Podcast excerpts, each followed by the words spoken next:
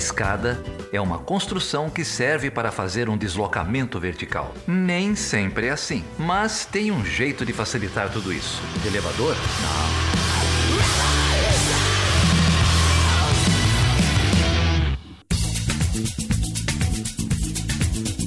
Seja bem-vindo e seja bem-vinda a mais uma edição do Chutando Escada. O meu nome é Felipe Mendonça e hoje a gente vai falar sobre relações internacionais e cinema. Mais um episódio na série de episódios sobre cinema aqui do Chutando a Escada. A gente já recebeu aqui, por exemplo, a própria Cristina Zanella em 2017 falando sobre o mesmo tema, mas hoje ela volta aqui junto com Edson Neves Júnior, professor da Universidade Federal de Uberlândia, para falar sobre o terceiro volume de uma série de livros livros que eles organizaram, chamado As Relações Internacionais do Cinema, e o subtítulo do volume 3 é Organizações Internacionais e Governança Global.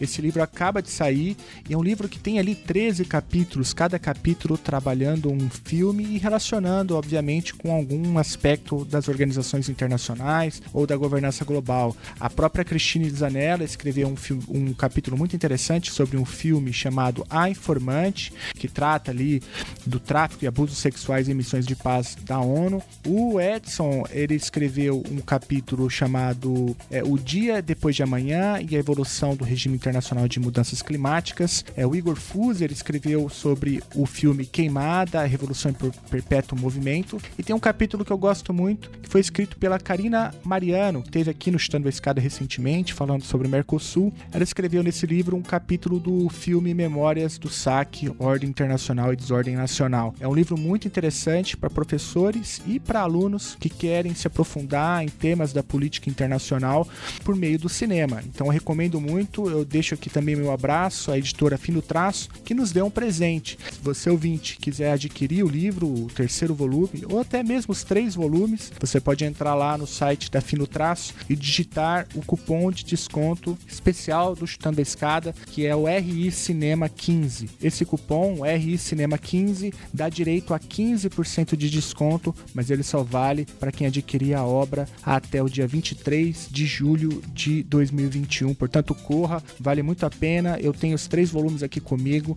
É um material bem rico e muito interessante, né? É, para aprofundar a reflexão sobre a política internacional. Então, como eu já disse, a Cristina Zanella vem aqui lá, direto da UFBC, junto com Edson Neves Jr. e falam aqui pra gente um pouquinho do terceiro volume. Conta pra gente um pouco das experiências deles com o uso do cinema em sala de aula e também fala pra gente de inúmeros filmes. Na descrição a gente vai deixar aí, tem mais de 10 filmes que eles recomendam durante o papo. Todos os filmes citados nessa conversa, você encontra o link para cada um deles é, na descrição desse episódio. E se você chegou aqui agora, o Chutando a Escada é um podcast de divulgação científica na área de relações internacionais. Toda semana eu, Geraldo Zaran, a Débora Prado, a Carol Pavese e a Maria Júlia, a gente entrevista alguém aqui falando sobre uma pesquisa, sobre um tema relevante para a compreensão da política internacional contemporânea. Eu queria mandar um abraço especial para o grupo de apoiadores e apoiadoras do Chutando a Escada no WhatsApp. É o melhor grupo do WhatsApp. Ali tem informação, sempre tem comentários, é, tem discussão também e tem também sempre festa quando um integrante, um apoiador ou uma apoiadora recebe a vacina. Nessa semana a gente recebeu lá foto de uma galera que recebeu a vacina. Queria mandar um abraço para todos vocês, para todas vocês. Vocês são demais e fazem essa roda girar. Então, com vocês, sem mais delongas, a Cristina Zanella e Edson Neves Jr., que bateu um papo comigo e com a Carol Pavese sobre relações internacionais e cinema.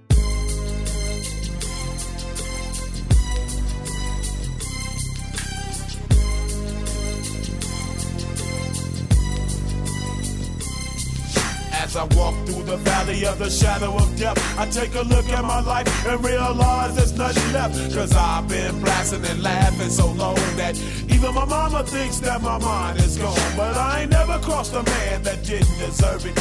Me be treated like a punk, you know that's unheard of. You better watch how you're talking and where you're walking, or you and your homies might be lying and chalk. I really hate the trip, but I gotta low. As they croak, I see myself in the pistol smoke. Fool, I'm the kind of G the little homies wanna be like on my knees in the night, saying prayers in the street light. Been spending most of the night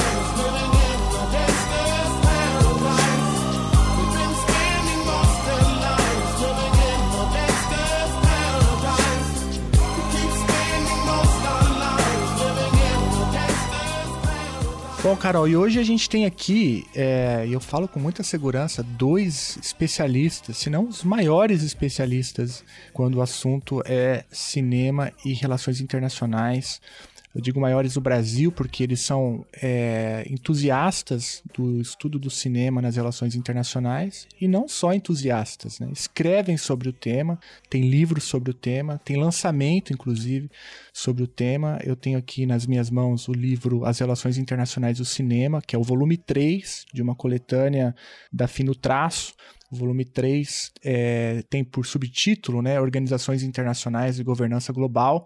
E eu me refiro a Cristine Zanella, que é professora da Universidade Federal do ABC. Tudo bem, Cris? Tudo bem, tudo bem, Felipe, Carol, meu querido colega Edson. Valeu, muito obrigado por topar estar aqui com a gente hoje. E a gente também tem o Edson, o eh, Edson José Neves Júnior, o meu chefe, né? Ele é o coordenador do curso de Relações Internacionais da Universidade Federal de Uberlândia. Meu querido chefe, tudo bem, chefe? Olha, a gente vou entregar o relatório no prazo. Fica tranquilo. Boa noite, Boa noite subordinado. É, é, Edson, essa, entrevista, essa entrevista à noite aqui vai te custar caro. Entre... Espera a grade de horários é, do semestre que vem. Vai chegar, a conta vai chegar. É uma boa oportunidade para você deixar claro que você não foi responsável pela contratação do Felipe, né? Não, não, ele é anterior a mim. Em 2018 ele já está aí há mais de 10 anos. é verdade, você está revelando a minha idade aí, já tem uma década já aqui, mais um pouco. E o Edson, nossa, é um grande colega de trabalho aí, um, a gente ficou muito feliz com a vinda do Edson. Eu, especialmente, por vários motivos. Além do Edson ser um excelente profissional, tanto é que já é meu coordenador e tal, muito querido por todos. Muito amigo da Cris, eu conheci, inclusive, o Edson por intermédio da Cris, né? A Cris também teve, já passou aqui pela Universidade Federal de Uberlândia. E eles abriram aqui um, assim, uma trajetória, né? De orientações sobre cinema e relações internacionais. Era algo que ainda os alunos sempre procuram, né? E eu, de curioso, eu cheguei a orientar alguns trabalhos é, uns três ou quatro trabalhos sobre cinema e relações internacionais na Universidade Federal de Uberlândia. Aí a Cris passou por aqui, deu um, uma, uma sobrevida, um fôlego né, é, na agenda, e depois, quando o Edson veio, Aí eu falei, Edson, eu cheguei um dia, não sei se ele vai lembrar, eu falei, Edson, cara, você é o cara, eu vou te passar as orientações de cinema. E passei uma leva. Hoje ele deve ter uns 300 orientandos, né? É, muito procurado, muito querido por todos, é, aqui na Universidade Federal de Uberlândia. Mas enfim, já fiz aqui a cota com o chefe, né? É, eu queria agradecer. vai Pode lá, fazer um comentário? Claro. É muito legal você lembrar da passagem aí por Uberlândia, porque eu lembro que a gente está aqui fazendo esse, essa edição do Chutando com, no contexto do lançamento do terceiro volume de RI Cinema. Mas esse, esse evento e essas ações aí na UFO que você falou, da Federal de Uberlândia, quando eu passei por aí, estavam inseridas num contexto de lançamento do volume 2 isso, de RI Cinema, uhum. e aí a gente fez uma série de, de filmes comentados, a gente fez uma semana, né, de RI Cinema na UFO, e o Edson, inclusive, não, ainda não era professor da UFO e foi comentar um dos filmes, foi, se não me engano, era, era Missão Kashmir, eu acho, né? Exato. E aí Sobre tinha...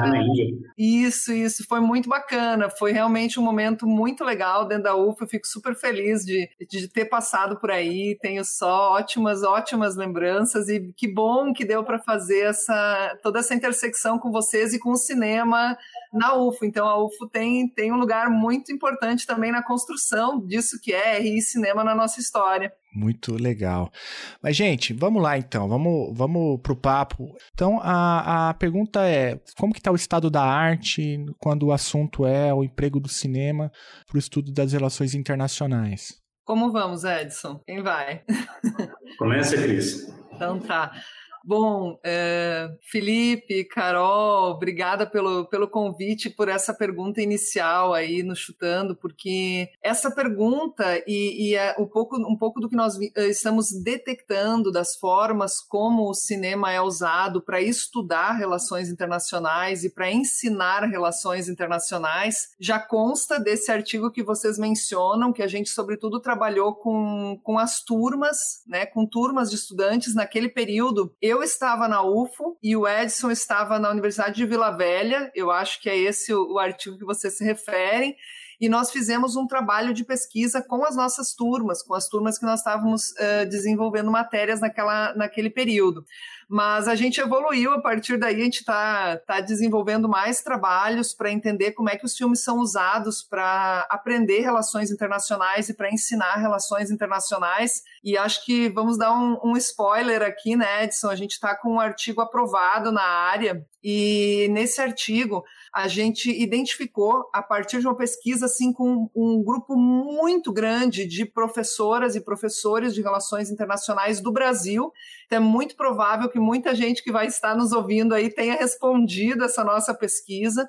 E nessa nossa pesquisa, nós tentamos entender como é que os filmes eram usados para ensino de relações internacionais no Brasil.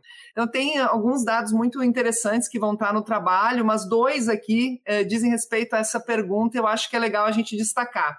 Um deles é que tipo de filmes são usados né, pelos professores e professoras de relações internacionais do Brasil, eh, se são mais documentários, se são mais filmes de ficção, e a preferência é pelos dois. Nós tivemos uma, uma margem muito grande das, professores e professores que responderam à nossa pesquisa, respondendo que usam tanto documentários quanto a ficção. E são materiais audiovisuais de natureza diferente, né? São materiais uh, de, de natureza diferente e logo eles se prestam a diferentes abordagens e diferentes propósitos a gente conseguiu identificar fundamentalmente três principais usos uh, de quando, quando os professores e professoras utilizam os filmes, três principais usos para o cinema nesse processo de ensino e aprendizagem. Né? Um uso uh, que está eh, entre os maiores grupos, são dois grupos que 40% dos, dos professores e professoras que responderam à pesquisa se encaixam,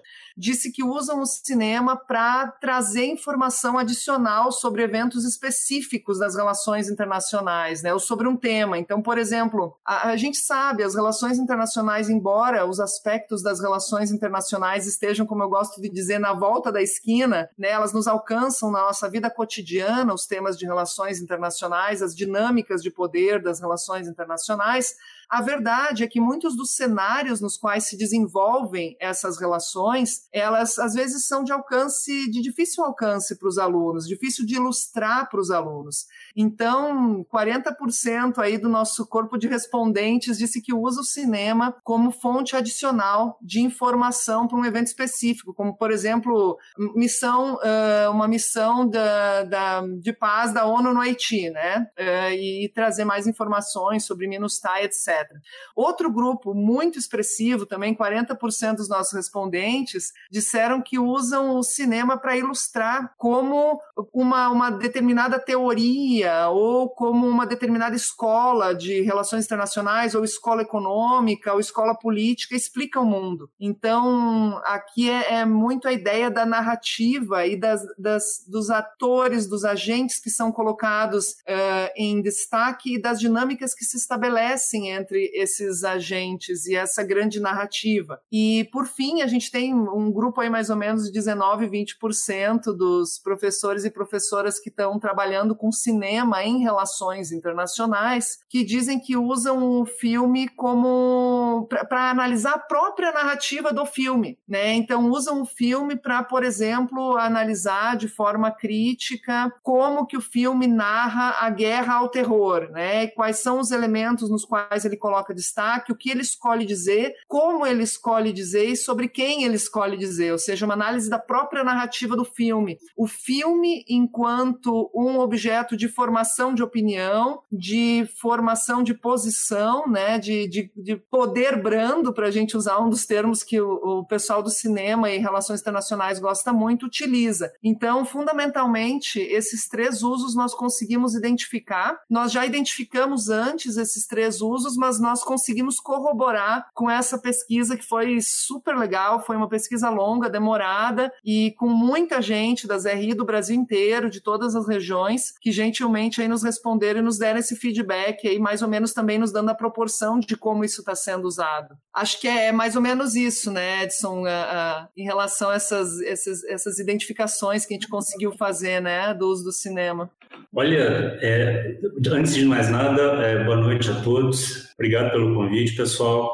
É, sim, eu, é, a gente já tem aqui um trabalho bastante antigo sobre cinema em RI e essas, é, esses métodos né, que a Cris menciona acabou que fazem parte da nossa, dos nossos é, cursos sobre cinema em RI. Quando a gente foi abre, né, quando a gente vai a algum lugar esses cursos, a gente acaba mencionando, mas justamente em função de ter conhecido todo, todo uma, um conjunto de professores no Brasil que fazem de formas diferentes, né, que analisam filmes de formas diferentes. Então, além dessa pesquisa, a gente percebeu isso também nos três livros. Né? Nos três livros ficou bastante claro é, porque a nossa única exigência, e o Felipe sabe disso como autor, é que se restringe a um filme, né? Eu analise um filme só. Mas daí o jeito de fazer isso vai variando. Né? Alguns analisaram, por exemplo, né, e esse é o meu caso, mas também é o caso de outros autores, é, partiram de um método que é pegar, é que é como fazer, né? Pegar o filme e analisar a narrativa, como a Cris acabou de dizer ali, ver o roteiro dele, né, e isso acoplado às imagens e as, e as tentativas de combinar fala e, e imagem e, e, o ícone, né, e daí analisar aquilo a partir de alguma teoria, a partir de alguma abordagem de relações internacionais. Uma outra que também era bastante, se tornou bastante comum, daí, né, é o, o, o tipo do, do nosso autor que fugia das regras. Ele pegava o filme que a gente analisava e começava a trazer vários outros e comparando. Aí, em certo momento, a gente percebia, André, pô, o cara ia começar naquele, mas de repente ele está falando de cinco filmes, dez filmes diferentes, e isso acabou conformando uma outra abordagem, né, um outro método para analisar, outra forma de fazer, que é mais ou menos uma análise contextual. O filme naquele momento histórico em comparação com um contexto histórico, uma conjuntura histórica é, que ele se sentia bastante à vontade para discutir, ele comparava. E teve outros ainda, né, outros uh, colaboradores, eu lembrando, queria lembrar aqui que foram mais de 50 artigos, mais de 50 autores, aliás, ao longo desses três volumes, e tem outros ainda que analisam a indústria cultural, o que está por trás do filme. Né? Então, os interesses do estúdio, os interesses dos diretores, os interesses dos atores, que deixo bem claro, embora é, a gente fale de uma indústria cultural, de uma tentativa de passar valores através de filmes, de, de, de levar mensagens o processo é bem mais complexo e contraditório, porque nem sempre todos os diretores, é, o diretor contratado tem o mesmo interesse que o estúdio que está patrocinando aquele filme e os atores têm o mesmo interesse dos diretores do estúdio, porque no final das contas são artistas, né? O cinema é arte, é, é essa concepção é, bastante abstrata do que é, do, do, papel do sujeito no mundo. Então ele, te, ele quer colocar a sua marca naquele filme. Então necessariamente em filmes analisados desse ponto de vista, apareceu as contradições. Necessariamente, às vezes, o, indu, o, o, estúdio queria fazer uma coisa, mas o diretor queria fazer outra, ou às vezes o projeto que era pensado de um jeito no, uh, no decorrer da produção mudava completamente. Então, às vezes, sei lá, era para fazer um filme caricato ou um filme propagandístico, propagandístico contra os terroristas mas no final saiu um negócio que o cara sai gostando do terrorista do filme. Né? Eu sempre falo desse filme que a, que a gente comenta aqui nos, nos cursos que eu vou dar, aquele Batman, Cavaleiro das, das Trevas. É, vocês devem ter visto esse. É né? um filme que uh, volta e meia está passando na televisão. Era para a gente sair odiando o Coringa, que é um terrorista, mas você gosta do Coringa. Como é possível isso? Né? Mas é que o, o, projeto, no final das contas, como, como conta com uma série de contribuintes né, de, de, de, de jeitos diferentes, uh, sai de outro jeito. E essa é uma abordagem, também tentar entender a indústria cultural, como o filme é construído e não necessariamente uh, os detalhes da narrativa do filme. Então, esses métodos que a gente aprendeu aí ao longo do tempo, né, de como analisar filme, um dia ainda vai sair uma publicação a respeito disso. Né? Já falei com a Cris em outras ocasiões para a gente pensar um, um, artigo, um livro, enfim. Mas uh, foi uma trajetória bem legal. Né? A gente aprendeu bastante. Nós temos aí uma história de, de, de envolvimento com cinema e, e, RI, mas antes disso ela com direito e relações internacionais, eu com história e relações internacionais, então já vem de um bom tempo esse, essa nossa trajetória. Já são, pelas minhas contas também, três, três livros, né? E temos três agora com esse último artigo que vai sair. Três artigos. Tem um artigo que foi publicado há bastante tempo sobre a nossa experiência como extensionista, esse outro que você mencionou, Felipe, sobre o ensino de RI, foi um negócio também que casou perfeitamente, porque nós dois estávamos dando, dando a mesma disciplina, né, mais ou menos o mesmo conteúdo em duas instituições diferentes. e deu para trabalhar com filmes é, é, também parecidos justamente por isso, por essa correspondência. E agora esse levantamento que a Cris mencionou, que vai sair um artigo sobre como os professores, né, como os docentes usam o filme em sala de aula para o ensino. Então, até agora a gente tá, aprendeu bastante. A gente começou com a intenção né, de ensinar como, como usar o cinema em sala de aula, mas dá para dizer assim, sem grande margem de dúvida, que a gente aprendeu mais do que ensinou.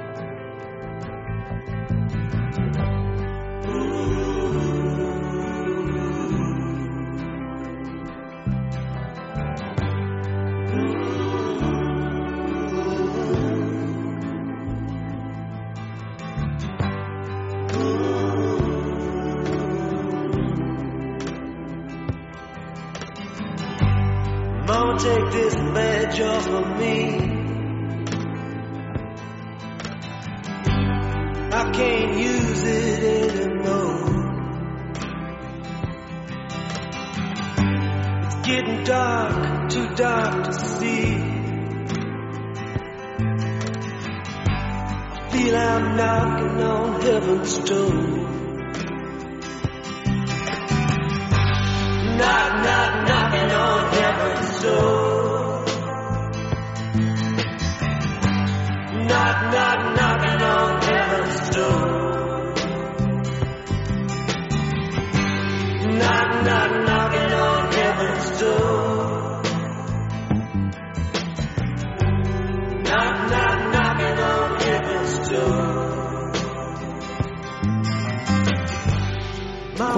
Professora de RI, de teoria, né, que também recorre ao livro de vocês é, em algumas ocasiões, é, a, a, minha pergunta antecede como trabalhar os filmes, mas como escolher o filme, né? Porque assim a própria escolha ela já vai condicionar muito a, as possibilidades de construção de narrativa ou direcionamento que a gente quer dar é, à interpretação de um fato, ou mesmo no, no primeiro caráter que vai ser mais informativo, né? Que é a primeira perspectiva que vocês trouxeram, mesmo dentro desse uso informativo menos crítico do, do documentário ou do filme, há essa pergunta crucial: como escolher? Né? E aí, essa minha, minha pergunta para vocês. A gente tem, então, enquanto docente, nos deparamos com ali um plano de ensino, tem alguma unidade, alguma questão que a gente gostaria de trabalhar que se enquadra aí dentro desses três núcleos que vocês já publicaram, né? Então, conflitos, seguranças, os atores e agora as organizações e os regimes se eu quiser buscar um, um, filme para além do que vocês sugerem, que vocês trabalham nos livros, como seria essa triagem? O que, que vocês recomendariam para uma docente de relações internacionais? Já estou pensando no semestre que vem, entendeu? Professora que nem carnavalesco, né? Acaba um, a gente já. Então. Eu já estou pensando nesse. Começa semana que vem. Qual? 22, né? É, o 20 barra 2. Nossa, Carol, eu acho que essa é a pergunta que todo mundo quer a receita, né? De como é que a gente faz para começar a trabalhar com algo. Uhum. E, e, é verdade. Eu acho que uma coisa bem interessante, eu, eu li esses dias sobre a, a, dignidade dessa nossa profissão, que é a docência, né? E eram, eram colunistas, um colunista que escreveu, se eu não me engano, foi na Zero Hora, escreveu algo mais ou menos assim. Eu não vou lembrar agora a autoria, mas uh, por esses dias agora, aqui desse mês de julho, e ele escreveu algo assim: o professor é aquele ser que, que tem lazer trabalhando quando a gente está sentado vendo um filme, a gente já pensa: nossa, posso usar isso aqui em determinada matéria, posso usar isso aqui para ilustrar. Nossa, isso aqui está péssimo, não tem correspondência, não. Vou fazer uma crítica a isso aqui, né? Estava é, lembrando agora falar sobre os efeitos da, da crise, aquela crise da bolha imobiliária nos Estados Unidos e aquele efeito naquele filme Nomadland, que é um troço maravilhoso para você usar e ilustrar essa condição de precarização da habitação, né, da, da, da habitação nos Estados Unidos e, e, e, o quanto isso impacta a vida do indivíduo, porque as relações internacionais e, e, claro agora a gente tem tido uma, uma eu acho que uma, uma vitalização, uma, uma energia muito legal dentro das relações internacionais que tem cada vez mais se esforçado para desenhar o impacto disso, que são grandes variáveis macro que em geral as relações internacionais olham tanto na vida dos indivíduos, né, e tem começado a mostrar, olha, estamos todos esses níveis conectados. Então, os filmes têm uma contribuição, acho muito legal nesse, nesse aspecto. Mas a pergunta é: como é que a gente escolhe um filme, né? de forma muito de forma muito experimental eu acho que nós fazemos isso como um pouco essa coluna diz né de uma forma assim experimental no nosso dia a dia até na hora que nós estamos fazendo ali estamos num momento de lazer a gente está selecionando algo, seja para ilustrar, né? Muitas vezes para ilustrar, mas às vezes também para levar com um tom de análise crítica, né? Um retrato, porque eu acho que todos nós sabemos do poder que o cinema tem para formar uma ideia nas grandes massas do que, que é uma dinâmica aceitável, o que, que é um padrão de cooperação desejável, quem são os inimigos comuns. E aí nós, como professores, queremos carregar para a sala de aula essa reflexão, dizendo, gente, isso é um retrato e o cinema é sempre um recorte, né? Essa é uma é algo batido, mas é real, é sempre é um recorte, independente da gente usar como informação ou não. Bom, como é que eu tenho visto? Eu, como é que eu tenho escolhido e como é que eu tenho visto que colegas, os colegas têm escolhido os filmes? Em geral, é, existe uma para temas mais históricos, né? História da política internacional, história da política externa brasileira, esses temas mais históricos, ilustração de guerras, tem muitos filmes que se prestam para ilustrar determinados fenômenos que não são que não que, que a gente consegue ver retratados nos filmes filmes sem muita sensacionalização, embora seja difícil falar isso. Mas, por exemplo, para a gente falar sobre a importância e a mudança tecnológica dentro das guerras, quando a gente pensa em Primeira Guerra Mundial, a lentidão da guerra, a guerra de trincheira, a gente tem nos filmes o retrato também desse cinema, desse audiovisual um pouco mais lento. E a gente tem, por outro lado, Segunda Guerra em diante, a gente tem uma dinâmica, uma velocidade, né, uma dinâmica muito maior dentro dos filmes. Então, se a gente pretende ilustrar essa, esse ganho de velocidade, esse ganho de, de, de, tecnologia inserida dentro da guerra, como a própria guerra se modernizou né, ao longo do século XX, a gente usar dois filmes comparativos, e aí tem, tem um filme que eu adoro, que é Paths of Glory, que é. Como é que é o nome em português? Daqui a pouco eu lembro mas é, é, um filme que eu gosto muito porque ele praticamente é um filme sobre a Primeira Guerra Mundial e ele praticamente não mostra o inimigo e ele mostra então como existia uma dinâmica que era uma dinâmica bem mais lenta a guerra de, de trincheira em relação a esses conflitos que seguem Segunda Guerra Mundial, Guerra Fria dentro e etc. Glória feita de sangue, Felipe, obrigada. Isso mesmo, Glória feita de sangue, maravilhoso. Né? Pouca gente conhece, muito pouca gente conhece esse filme, Glória Feita de Sangue, mas é um filme maravilhoso sobre essa dinâmica da Primeira Guerra Mundial e como os soldados são uh, controlados pelas decisões dos superiores.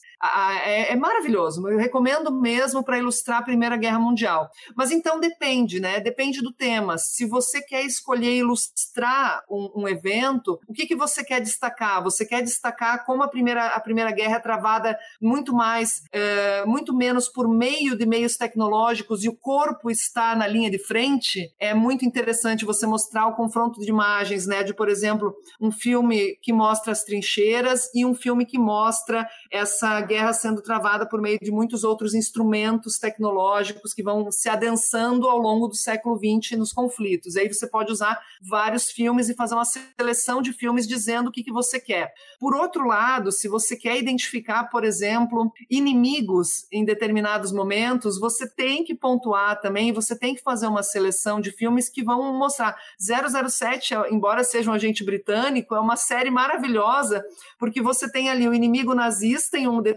momento, daí você tem o inimigo alemão, o inimigo nazista, o inimigo soviético, e depois você chega até Spectre agora, nos anos 2000. Inclusive, é um, é um dos filmes comentados, 007 contra Spectre, no segundo volume de RI Cinema. E essa, essa trajetória dos inimigos, o cinema é maravilhoso para isso, porque como ele é uma arte que alcança as massas, e, e o Estado uh, precisa, pra, sobretudo para algumas ações de política interna e externa, ter inimigos identificados para justificar suas ações, o cinema ajuda muito a formar essa cultura do inimigo, de quem é o inimigo. Então, se chega no século XXI com 007 lutando contra uma organização terrorista, né? Contra a qual, bom, como eles não têm limites com as armas que usam, nós também não temos e todas as exceções são autorizadas. Então, e aí você tem que selecionar, né? E para mostrar isso, essa, essa construção do inimigo, você tem que selecionar também uma sequência. Então depende muito do que, que você quer abordar. Para você que trabalha, por exemplo, teoria, uh, a narrativa conta muito, né? A um, Cynthia Weber, Cynthia Weber Edson, que é o livro Teoria das é, Relações Teoria das Relações Internacionais, ela usa, né? No final de cada um dos capítulos, ela indica um filme. Então, por exemplo, ela diz, oh, realismo, como é que eu vou olhar para o realismo? Senhor das Moscas ajuda muito, porque a dinâmica daquela ilha que se desenvolve é uma dinâmica que o, o, o realismo aborda. Então, eu diria assim, uh, Carol, a única coisa que é indispensável é o olhar analítico do professor. O filme por si só, ele não é fonte de informação, da forma como eu vejo. Aí vou largar aqui no grupo, talvez ah, vocês discordem, talvez o próprio Edson tenha uma visão diferente, mas como quando você pergunta qual, como escolher um filme, eu acho que a gente depende do qual é o objetivo que a gente tem, qual é o objetivo de, de ensino que a gente tem com o filme, né? Tem, é, dá para fazer abordar a informação, a narrativa, etc. Mas tem uma coisa que é indispensável: o objetivo de ensino do professor. Qual é o objetivo pedagógico que o professor tem em vista? porque o filme por si só ele é um produto de uma indústria, né? Ele quer atingir um público consumidor, ele quer vender, ele carrega uma narrativa, muitas vezes ele é financiado por estados que fornecem até locações para fazer filmagens, como muitos dos filmes que envolvem cenários de guerra e instrumentos de força aérea, enfim, americana. Mas a única coisa que é indispensável é o objetivo pedagógico que o professor tem. E aí, claro, a dimensão, né, a amplitude do conhecimento cultural. Sempre a primeira forma interessante de abordar, por exemplo, determinado período histórico é rastrear filmes que né, ilustrem ou se passem naquele momento histórico. Mas a única coisa que eu acho realmente indispensável é o objetivo pedagógico do professor, que tem, portanto, que conhecer tanto da sua matéria quanto conhecer desse instrumento que é o cinema, né? Então é, é muito demandante mesmo, não é uma coisa que muita gente acha, poxa, tá usando um filme, né? Caramba, para você usar um filme, você tem que ter muito conhecimento em duas frentes. Pelo tá menos. matando a aula, né? A professora hoje não quis dar aula, passou um filme. É. Né, o famoso. Aí depois a gente é estimulado para metodologias ativas, sala de aula invertida, né? Aí, uhum. sem, sem querer, né? Tentando fugir do clichê da professora malandra, mas por outro lado tem essa, essa pressão, assim. Eu posso engatar em outra, porque já que você tá num, a gente está num momento terapêutico aqui, é, de consultoria de plano de ensino, mas uma coisa que eu me deparo também que tem ficado cada vez mais difícil é fazer os alunos e as alunas assistirem o filme inteiro. Ah, né? Antes da pandemia, passando em sala, eles já ficavam com, no celular ou saíam, né? Então, aos poucos, a gente ia vendo. Porque hoje ninguém tem capacidade de concentração por uma hora e quarenta, duas horas. Então, assim, fazer uma sessão longa, mesmo com pausa, já tentei até fazer uma pausa, mas aí eles não voltam no mesmo ritmo, né? Então tem essa dificuldade de competir com o tempo das séries, né? Que é outra. Aliás, eu até ia perguntar no fim se vocês vão fazer um quarto sobre séries, que também é, né? Hoje tem umas super interessantes para a gente trabalhar também. Mas uma é isso, como concentrar. E agora no formato EAD, né? Então o que eu tenho feito é, olha, vocês assistam filme, na próxima aula a gente vai debater, vai fazer uma atividade sobre eles. E aí, óbvio que poucos assistiram, né? Então, assim, como manter esse engajamento num tempo onde a concentração é tão curta, né? E manter os alunos estimulados a assistir cinema ainda. Será que isso não é muito cringe? Caramba. Eu não sei o que é. Cinema é cringe. Eu não, eu não sei o que é cringe ainda, eu vou ter que me atualizar para descobrir o que é isso. O, o, o verdadeiro Edson, cringe não sabe. Fala, você é, já é cringe. É, o verdadeiro cringe. Você é super cringe. É. Tô lindo no Facebook, o pessoal falando de cringe, eu não tenho a menor ideia. É, eu tinha que te perguntar também. Você tá entre pares aqui, somos todos.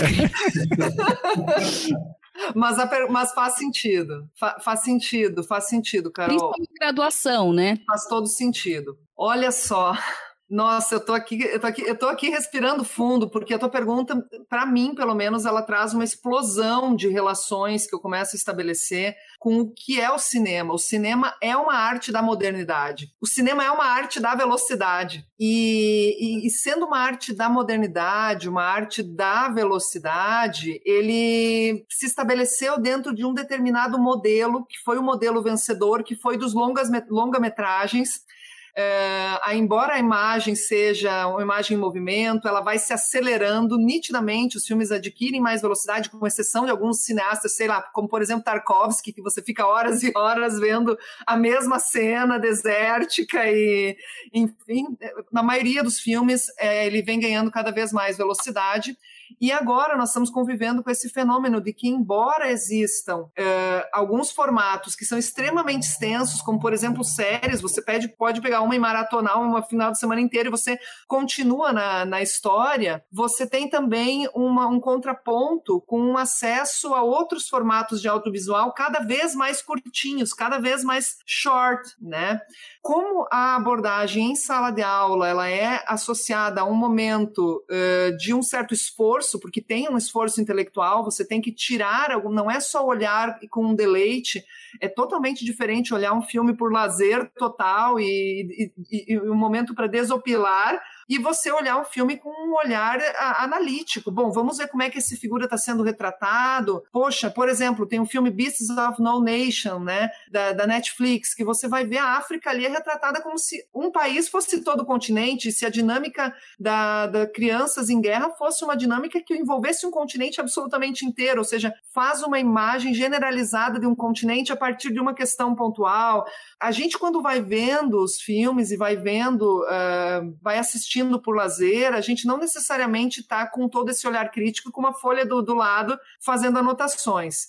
Então, quando a gente usa um filme em sala de aula, a gente tem o desafio de envolver o aluno, você tem total razão, com algo que vai demandar, digamos, muitas anotações, sejam mentais, sejam realmente no papel, seja um envolvimento com aquele material, e por um tempo mais longo, que é que está fugindo ao padrão né, de, de materiais audiovisuais que cada vez mais o pessoal vem convivendo com. Acho que é uma realidade para todos nós a dificuldade também das leituras mais extensas, né? Imagina uh, as leituras, né, nesse quadro quadro em que mesmo os filmes já é difícil da gente trabalhar. Mas uma coisa que eu e o Edson, e aí até vou passar a bola para ele nesse, nesse ponto, me ajudar, mas quando a gente fez o outro trabalho com as nossas turmas em conjunto, nós percebemos que uma das coisas que os alunos nos deram de retorno depois que a gente fez as atividades foi que o que foi importante para eles foi nós fazermos uma certa sensibilização antes de abordar o filme, antes de utilizar os filmes. Que tipo de sensibilização? Por exemplo, uma, um, uma lista, um questionário com perguntas que mais ou menos provocassem o olhar deles em relação àquele material que eles iam assistir. Ou uma discussão prévia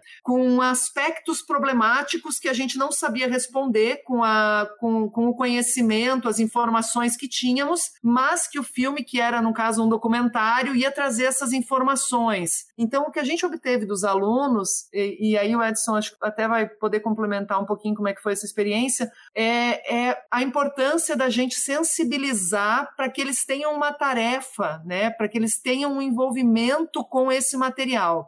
O que muitas vezes acontece e foi manifestação assim de, de, de que realmente não, não, não tem, é, é, é, um, é, um, é uma desatenção e desinteresse muito grande, é quando o filme é largado ali, né? E às vezes, inclusive, o filme sendo exibido em mais de uma aula. Ah, e assistimos um pedaço, não coube todo o filme, vamos assistir o resto em uma aula que continua na semana que vem, né? Quando o filme é preparado, às vezes, para estar tá dentro, né? Ele é preparado, não, ele, ele é um contínuo para um determinado período de tempo. Então, isso aí acaba dando muito desengajamento mesmo. Então, eu acho que essa, essa sensibilização, nós percebemos que foi um fator muito importante para o envolvimento dos alunos. E eu acho que aí também tem uma questão que é o nosso desafio para trabalhar os filmes dentro do tempo que nós temos de sala de aula, né? E é uma questão, acho também um pouco da gente se gerenciar, trocar uma aula com o professor, fazer duas aulas juntas, porque realmente se a gente precisar cortar um filme ou apresentar um filme num dia, isso já aconteceu comigo e realmente o resultado não foi sensacional, e fazer discussão do filme em outro momento, realmente tem um desengajamento. Mas o Edson também trabalhou comigo ao mesmo tempo, a gente foi chegando essas conclusões juntas. Acho que eu vou, vou passar, Edson, para te complementar e me ajudar nessa. É, vou pegar o gancho aqui da, da Carolina, que falou daquele professor que passa filme para matar tempo. Só contar uma piada. Na UBV, eu trabalhava com um professor que já se aposentou, né? E eu acho que ele não vê o podcast aqui. Ele não, não vai ouvir o podcast depois Eu me lembro uma vez que ele estava subindo com um filme para passar para os alunos, e eu falei, mas cara, esse filme você não passou semana passada? Ele falou, sim, passei, mas ele tem uns três que não viram, não faltaram no dia, não apareceram. ele ia passar o mesmo filme de novo para a mesma turma, para pegar todo mundo, né? É um filme que ocupava todo o tempo da aula, ele passou, ganhou duas aulas sem, sem fazer isso. E, né, não sei se vocês sabem, mas eu dei aula muito tempo para ensino fundamental e médio. Deixei ele no final do ano, é, tem umas, uma semana, às vezes duas, que já fechou a nota, já fechou tudo, e os pais mandam as crianças para a escola, mesmo o cara aprovado, porque ele não quer saber do, do, da cria em casa, ele manda o sujeito para a escola. O que, que, o professor vai fazer? Não tem como dar um conteúdo novo, não tem como envolver, o cara já está aprovado. Daí tinha muitos que faziam lá a hora do cinema, botava toda a turma junto, tá? fazer aquele aquela, aquela festa como um blockbuster. Uh, sobre o tema esse, eu vou pegar aqui o gancho da Cris, eu acho que um problema, né, uma, uma das técnicas que a gente desenvolveu lá de apresentar o filme antes, isso meio que é, orientava a, experiência, né? Até porque, se eu não me engano, eram filmes bem chatos. Era aquele O Dia que Durou 21 Anos, que fala sobre a ditadura militar, era um documentário, e a Cris parece que usou dois ali que falavam sobre os presidentes, um sobre o Fernando Henrique Cardoso, alguma coisa assim. Então eram documentários. E aí vem a minha, minha contribuição, pelo menos, a respeito de como a escolha deve ser feita. Eu acho que o nosso grande desafio é que ocorreu, e vem ocorrendo nos últimos tempos, uma infantilização do público que assiste o cinema através desses blockbusters aí. Né? Uh, principalmente, e eu assisto, mas eu critico também esses filmes de, de desenhos aí, de como é que chama, de quadrinhos, né, da, Marvel ou da DC. Se você olhar ali o roteiro daqueles filmes, é mais ou menos uma cópia um do outro, muda o herói, mas basicamente uh, uh, o jeito de fazer o filme é, idêntico, não tem, não tem muito. Você troca o herói, mas a trama continua mais ou menos a mesma, então o herói ele é apresentado ao público, ele enfrenta uma dificuldade, ele passa por uma dificuldade muito grande, daí ele vence no final e o bem triunfa contra, contra o mal. Essa forma maniqueísta de se apresentar o mundo, né? Uma, uma, essa dicotomia, como se a realidade fosse assim. E isso, de uns tempos para cá, meio que condicionou o público. Né? O nosso público ele não consegue assistir um filme, como se diz, um filme cabeça durante muito tempo. Isso até é, é, é até uh, explica, né, por que, que esses cinemas alternativos estão fechando. Hoje a gente só tem cinema em shopping e esses do shopping normalmente não passam filmes alternativos. Às vezes eles dão lá uma colher de chá e passam um que é um pouco mais elaborado, mas a grande maioria dos filmes são feitos para esse padrão blockbuster, esse padrão meio consagrado. E daí, de repente, aparece o professor intelectual, né? E traz um filme iraniano de 1952. Preto e branco. Preto e branco, né? Com legenda. De três horas. lembro também da graduação que um professor meu trouxe um filme chinês para passar, que uma moça, ela ficava, um filme bom, mas ela ficava durante umas, uns 30 minutos do filme só olhando para o campo. Um campo, assim, um mato, né? Um capim debatia um vento, e ela olhava, daí ela andava para ela voltar para casa. Depois ela não tinha nada, ela era ela e o, e o mato, ela era, era ela e a natureza. Né? Então, aparece vezes um professor com um filme mais elaborado desse, e o nosso público de 20 anos, 22, 23 anos ali, não, não vai prestar atenção, é difícil que eles assistam a não ser que vocês, né, que é né, o meu caso também, coloquem isso como alguma atividade avaliativa, vinculem isso a algum tipo de, de, de, atividade avaliativa do ensino remoto, que é o que eu tenho feito nas minhas disciplinas aqui. Então, eu acho que esse é um grande problema, não é nem, a, nem o filme, porque é um filme da Marvel de duas horas e tanto o pessoal fica ali, né? Eles vão, assistem e não desgrudam os olhos da tela. O problema é esse formato padronizado que se tornou né, referência. E esses filmes, só fazendo um parênteses aqui, eles têm a sua mensagem política. E eles enfiam essa mensagem política entre uma ação, é, é, uma cena de, de ação e uma cena, sei lá, mais picante, e eles colocam ali falas curtas. Eu já percebi também, né, isso não sou eu, isso é, quem trabalha na área de comunicação sabe muito bem. Entre ali cinco minutos de, de intensa ação, mais outros cinco minutos, dez minutos de intensa ação, tem uns dois minutos de, de fala, né? tem uns dois minutos de um diálogo. E ali a mensagem política é entregue para o público que está anestesiado, está aberto a ouvir tudo que vem da tela, porque ele está naquele momento do, do, do, relaxamento entre uma ação e outra. Então, esses filmes eles também têm mensagem política. Então, vinculando essa, essa história do blockbuster, dos filmes de, de grande público, né, voltados para o grande público, com a pergunta anterior, Eu acho uh, também, por coincidência, uma grande coincidência, a gente não combinou isso, eu juro para vocês. Hoje, sem querer, um colega meu publicou aqui um artigo que chama, uh, que ele leu muito tempo atrás, ele colocou, eu fui ler um artigo curto que saiu numa revista da USP, que uh, o título é O Professor Precisa Ser um Agitador Cultural, né, do Carlos Henrique Kessler, um professor da Federal do Rio Grande do Sul, que tem esse título. É um texto, um artigo lá de umas quatro páginas. E ele traz toda essa, essa discussão. O texto foi lá de 99, mas na época era válido, considero que hoje seja também, do professor é, colocar, né, apresentar, não, não ter barreiras, colocar qualquer tema em discussão, qualquer filme em discussão, trazendo aqui para o nosso caso, qualquer assunto em discussão e fazer a discussão de fato, e debater e, e tirar essa ideia da cultura de massa, né,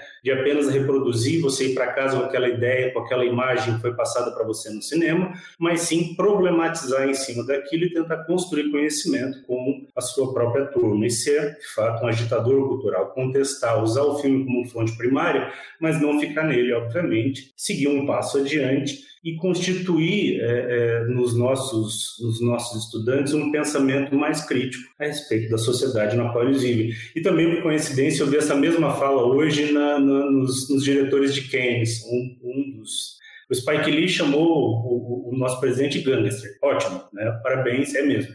Mas uh, um outro lá, que é diretor, acho que é o Fernando Meirelles, outro que estava na mesa com ele, falou né, que o objetivo é esse, o objetivo da arte, o objetivo da cultura é discutir, é debater, que é o que a gente pode fazer. Né? Então, essa dificuldade das escolhas dos filmes, tudo isso, eu acho que hoje, né, voltando aqui a uma coisa mais objetiva mesmo, é, para mim tem sido um pouco mais fácil porque a internet está tá, tá facilitando isso e os sites piratas também. Então, eu não sei se eu deveria falar isso alto, mas digamos os sites alternativos. Tinha um colega meu que fala assim: ah, você vai lá e pega na internet, né? Não parece que não é pirataria, mas é.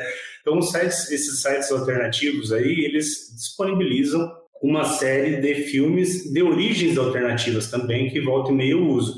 Embora eu também não me negue a usar os blockbusters, esses grandes aí como fonte primária para ser debatido em sala de aula. E eu até prefiro esses de grande, de grande circulação, porque eu sei que os alunos vão assistir e porque eu sei que vai ter também o interesse da parte deles em debater, né, em discutir esses filmes mais uh, mais comuns, né, mais uh, de, de, de, larga circulação.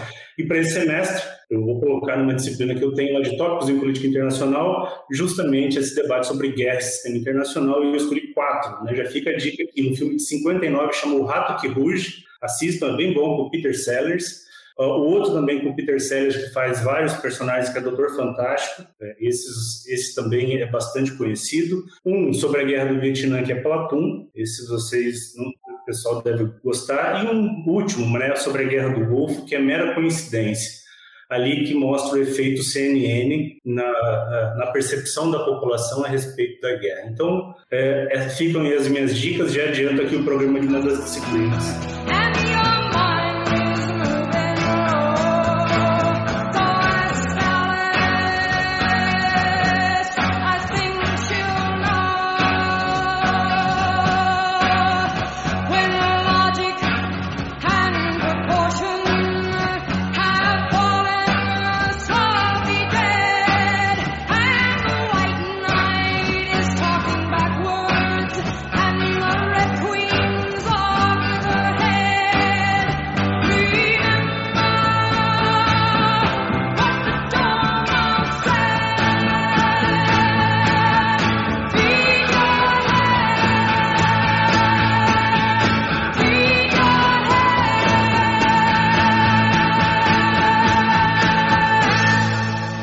Falaram muitas coisas, né, é, importantes e muita coisa interessante. Eu, eu, anotei aqui várias coisas. Uma delas que eu achei sensacional, que já estava inclusive também como um dos achados daquela pesquisa, é justamente a ideia do professor como um indutor da discussão, né, prévio, antes do filme. É, eu, a minha experiência assim, em sala de aula, é, as melhores experiências que eu tive foi fazendo justamente isso, né, é, induzindo uma reflexão prévia e aí o aluno já vai brifado, né, já vai é, com uma discussão já prévia para o filme e isso acaba gerando uma dinâmica diferente, né? E uma outra coisa que eu já fiz e que funciona é isso que vocês mencionaram, né, do filme que tem uma na, na, é, a, a, metodologia de a discutir um determinado tópico por meio da reflexão da narrativa do filme, né? Ou nessa baixa que o Edson falou, você tem um momento acelerado de superação, ação, muita ação, depois você tem um intervalo de fala e depois você tem mais um momento de, de ação no filme, né? Esses, mov esses movimentos de fala, é, essa baixa do vale, né? Dessa roteiro tradicional e clássico dos blockbusters, é, eu, eu às vezes eu picoto, né? E, e levo só esse trecho de, de cinco, seis minutos para a sala de aula, picoto, e aí pressuponho que todo mundo conhece o filme, porque geralmente são filmes muito assistidos e tal, e a gente trabalha só aquele trecho, e aí vai, volta, repete, para, né? Mostra um ícone, mostra outro. É, eu me lembro de ter feito isso naquele filme Armagedon, que é um negócio que todo mundo já viu, um filme bizarro e tal, né? Do ponto de vista narrativo e tal.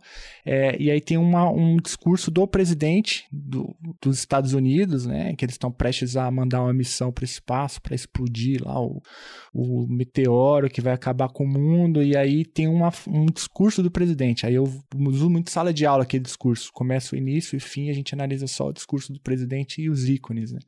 Mas enfim, é, eu, eu, eu acho isso muito interessante a maneira como vocês é, organizam o debate, né? Porque é importante tanto para professor, inclusive, porque é, eu já tive experiências como professor e como aluno, né, do filme ser jogado, lançado sem contextualização, sem o devido tratamento, e aí a conexão com o debate e com as coisas se perde, e aí a gente está nessa geração, é, a, essa geração, o que, que é Z?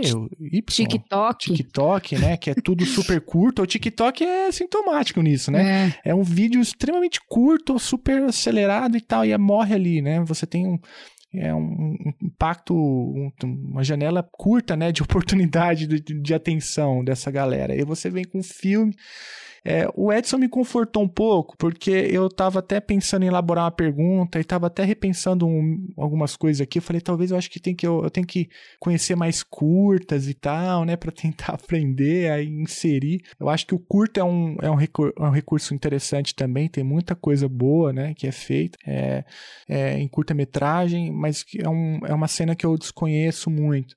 É, e, e, o Edson fala do professor como agitador cultural, né? Quando, e eu acho que isso é importante resgatar, né? Eu não sei se vocês pensam sobre isso, mas é justamente essa, o professor como indutor mesmo, né? Como alguém que tem que ultrapassar uma barreira, que é a barreira do cinema comercial, tem que ultrapassar uma barreira, que é a barreira, né? Do gap de atenção ali que os alunos é, dessa geração TikTok têm, tem que estimular, né? Que o aluno saia da zona de conforto porque senão a gente permanece no mesmo lugar, né? Então eu acho que, por mais que seja chato, ah, professor é longo, ah, eu não gosto, não estou acostumado, se a gente não fizer isso, né, como educadores, né, quem que vai fazer? É, então eu acho que a fala de vocês, assim, me despertou essas inúmeras é, contradições, reflexões, inquietações, sei lá como chamar, é, e eu fiquei aqui refletindo. Enfim, não tem muito bem uma pergunta, mas é só mesmo uma. Jogo a bola para vocês para, enfim, me dizerem se eu tô errado ou tô muito louco nessa reflexão, se é por aí mesmo.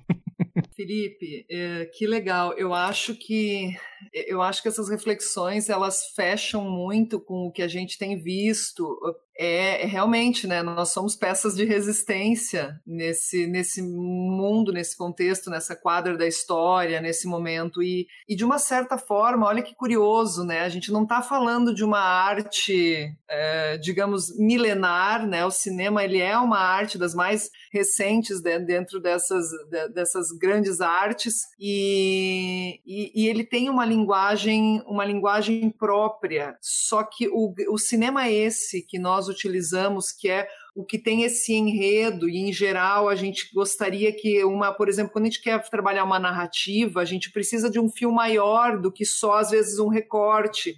E muitas vezes é bem importante também mostrar um pouco essa narrativa maior. De uma certa forma, é, é uma, eu queria fazer uma comparação, porque a gente tem. É, nós estamos aqui entre colegas, né? Então, muitos colegas também vão ouvir o, o Chutando, porque o Chutando a Escada se tornou uma, uma assim, parada obrigatória de todo mundo aí no mundo dos podcasts para quem está nas RI.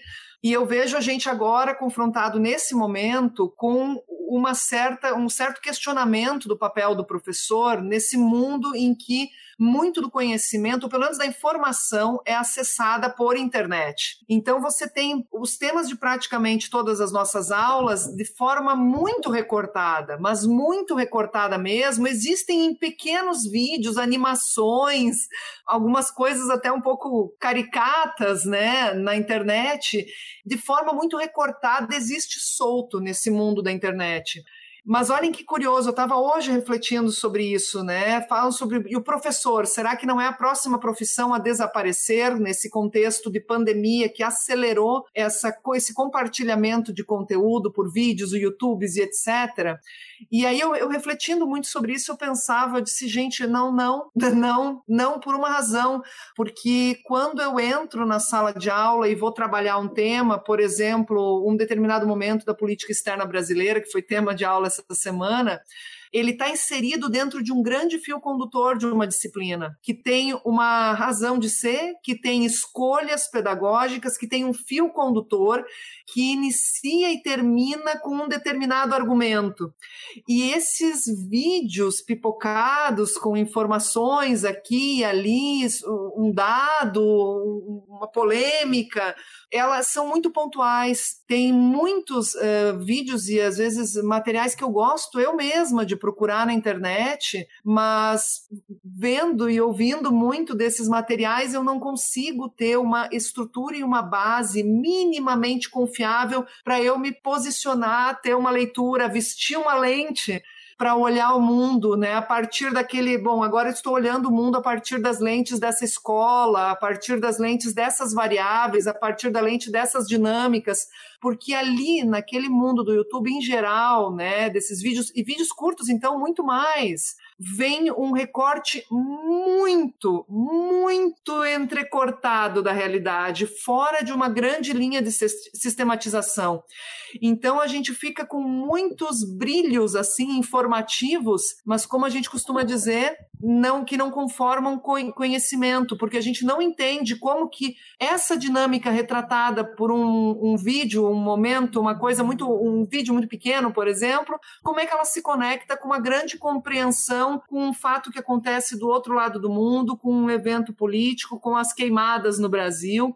E, de uma certa forma, quando a gente leva o cinema para a sala de aula, e o, e o, cinema que, como o Edson colocou muito bem, a gente pode discutir esse cinema muito contemporâneo, grandes blockbusters. Eu acho que é até é importante, porque a gente pode revelar por meio desse cinema contemporâneo algo que o Boaventura de Souza Santos gosta muito de falar, que são as inexistências. O que não é falado, né? O que não é falado nesses filmes.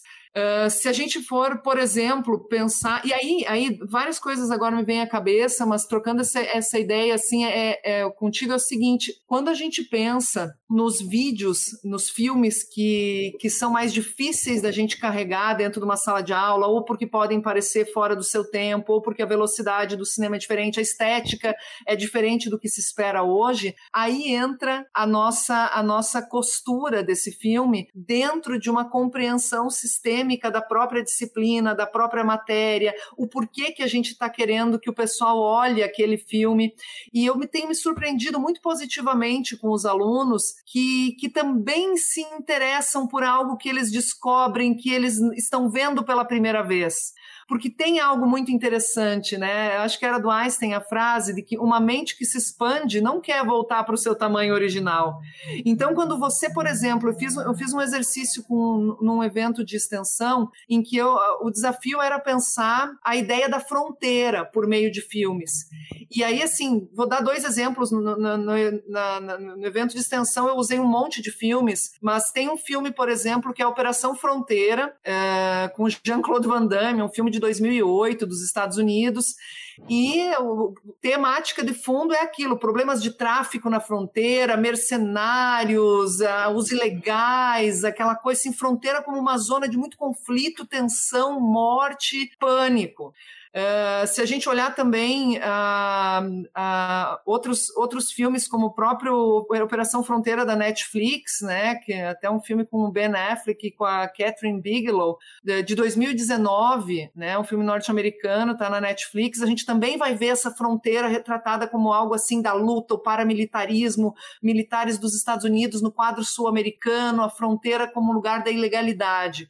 Uh, sim, nós temos isso, e esse é o grande blockbuster, é o filme que chega com essas grandes stars da cinema, mas se a gente usar esses filmes e mostrar para os alunos o contexto desses filmes, fazendo um recorte, claro, sugerindo a, a, a que, que, vejam depois na íntegra tudo em casa, mas mostrar esses filmes em contraponto com outros filmes, como por exemplo, quando a gente olha Lemon Tree, né, que vai retratar aquela luta eh, de Davi contra Golias, de um estado rico, poderoso, forte, Israel contra um povo sem Estado e mostra a solidão afetiva da, da própria mulher, da mulher árabe, e, e mostra aquela uma, um retrato com ausência de maniqueísmos, não é o bem contra o mal, mas é bem isso, é Davi contra Golias.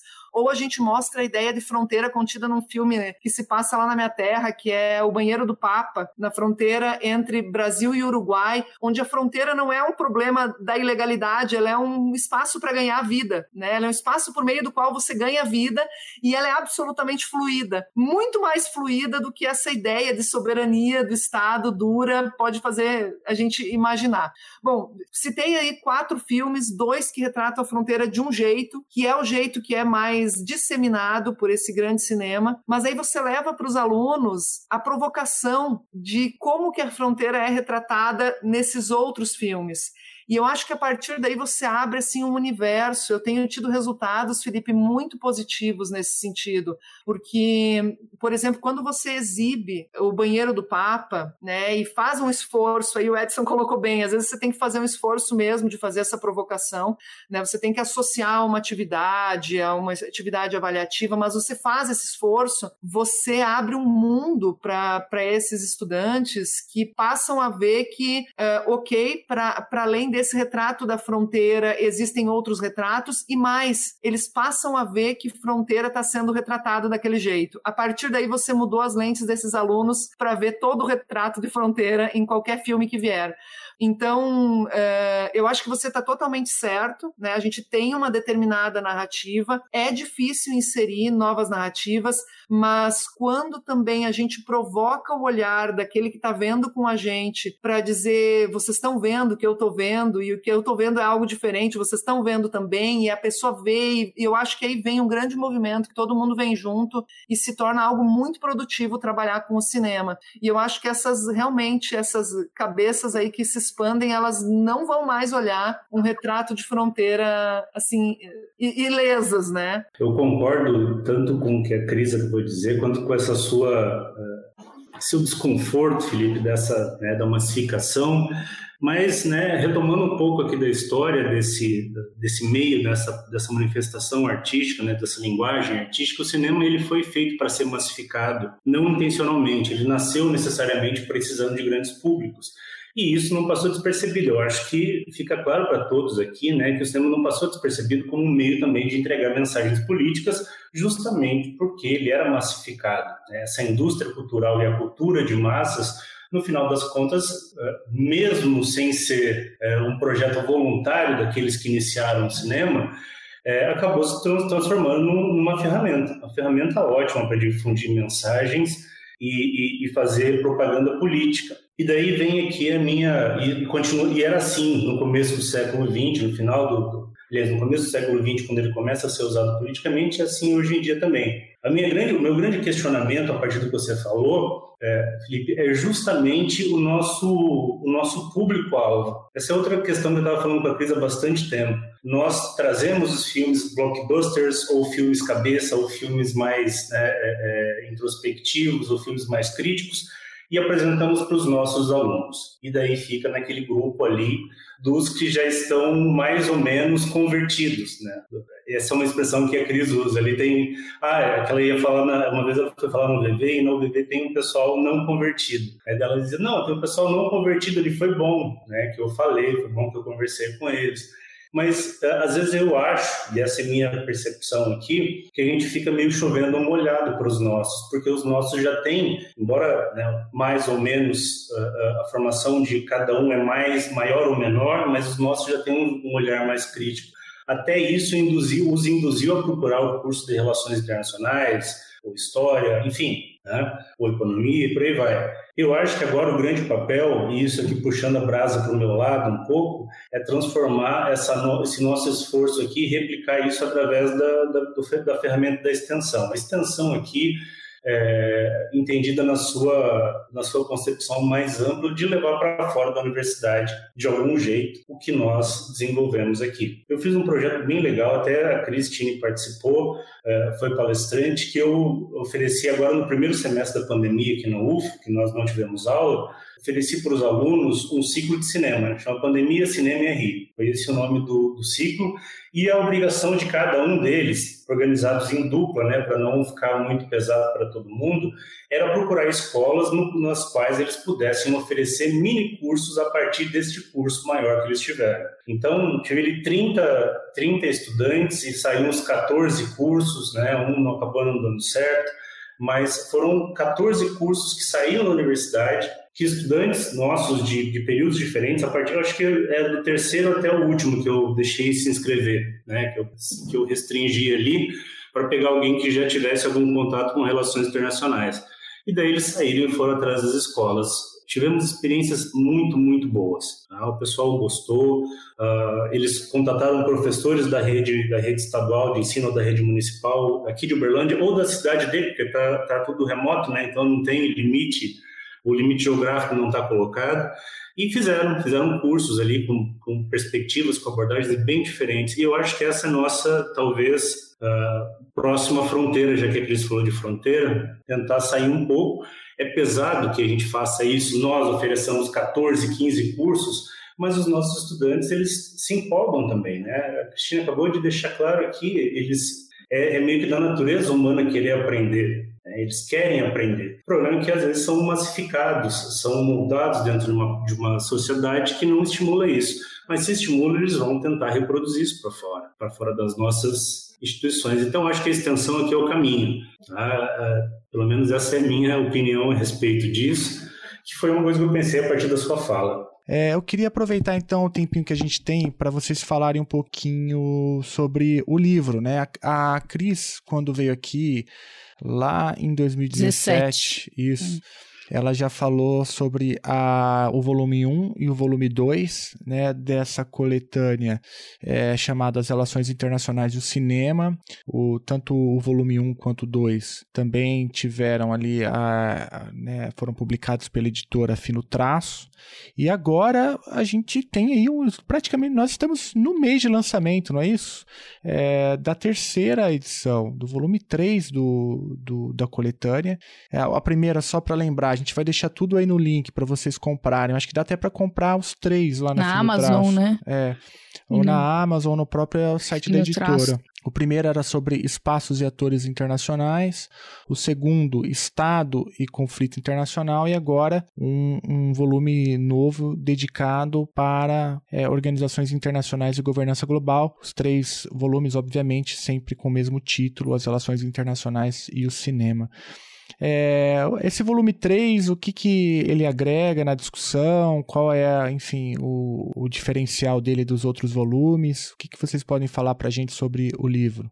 Mas sobre os livros, eu acho que tem, tem algo bacana de contar aqui sobre os livros das relações internacionais e o cinema, que a gente, quando começou a, a pensar em trabalhar, tra trazer essa questão do cinema e de, do potencial do cinema para a gente entender e ensinar relações internacionais, a gente sabia que a gente estava fazendo algo que, embora pudesse levantar uma série de torcedores entusiasmados ao nosso lado, também podia levantar uma série de resistências, como a gente recebe naturalmente, né?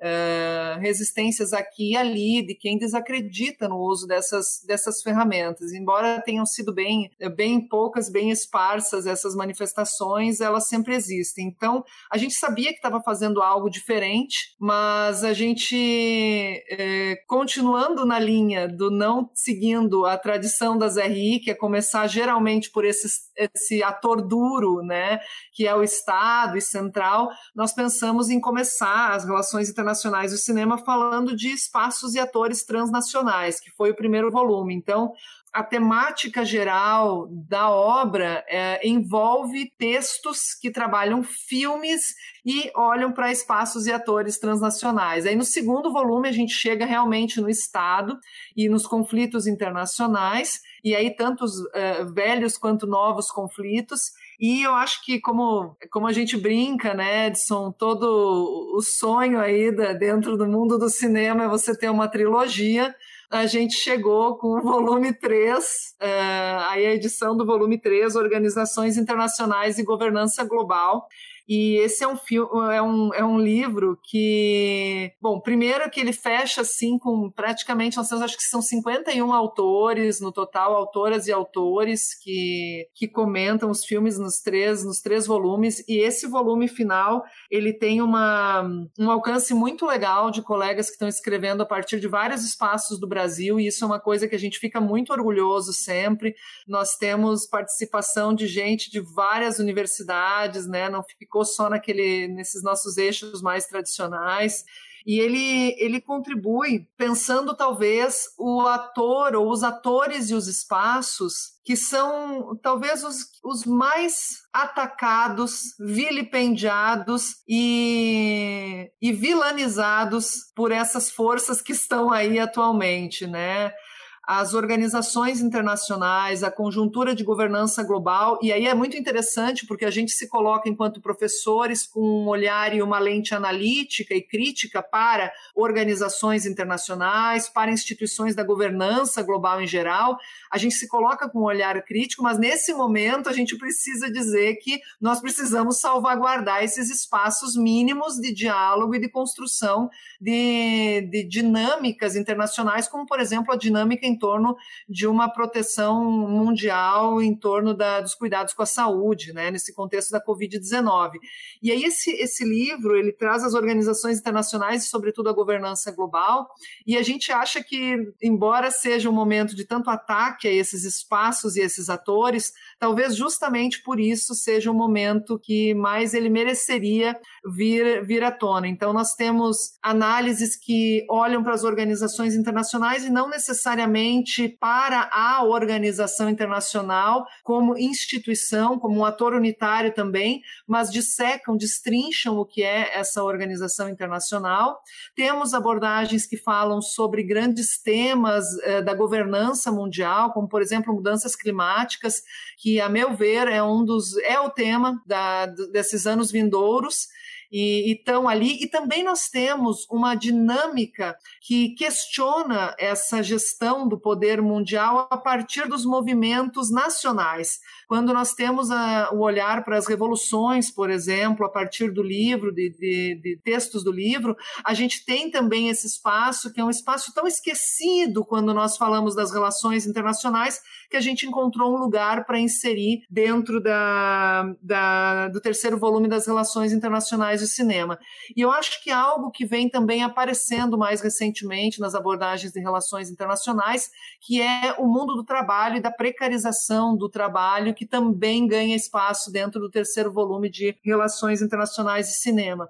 Então, acho que o Edson também tem alguns, alguns comentários aí para fazer sobre o terceiro volume, mas dizer assim que ele, ele fecha um arco para nós muito valioso de conseguir olhar para várias dinâmicas e vários atores das relações internacionais por meio de uma mesma abordagem que é sempre adotando o olhar para um filme. Então, até a Carol fez uma pergunta antes que eu comentava sobre utilizar vários filmes, né, para às vezes abordar um tema, mostrando o que, que a gente quer destacar em cada um deles e mostrando como cada um deles olha para determinado objeto de forma diferente. Mas nesses livros é sempre um filme que é o foco da análise, embora outros às vezes possam vir para ilustrar, contrapor, etc.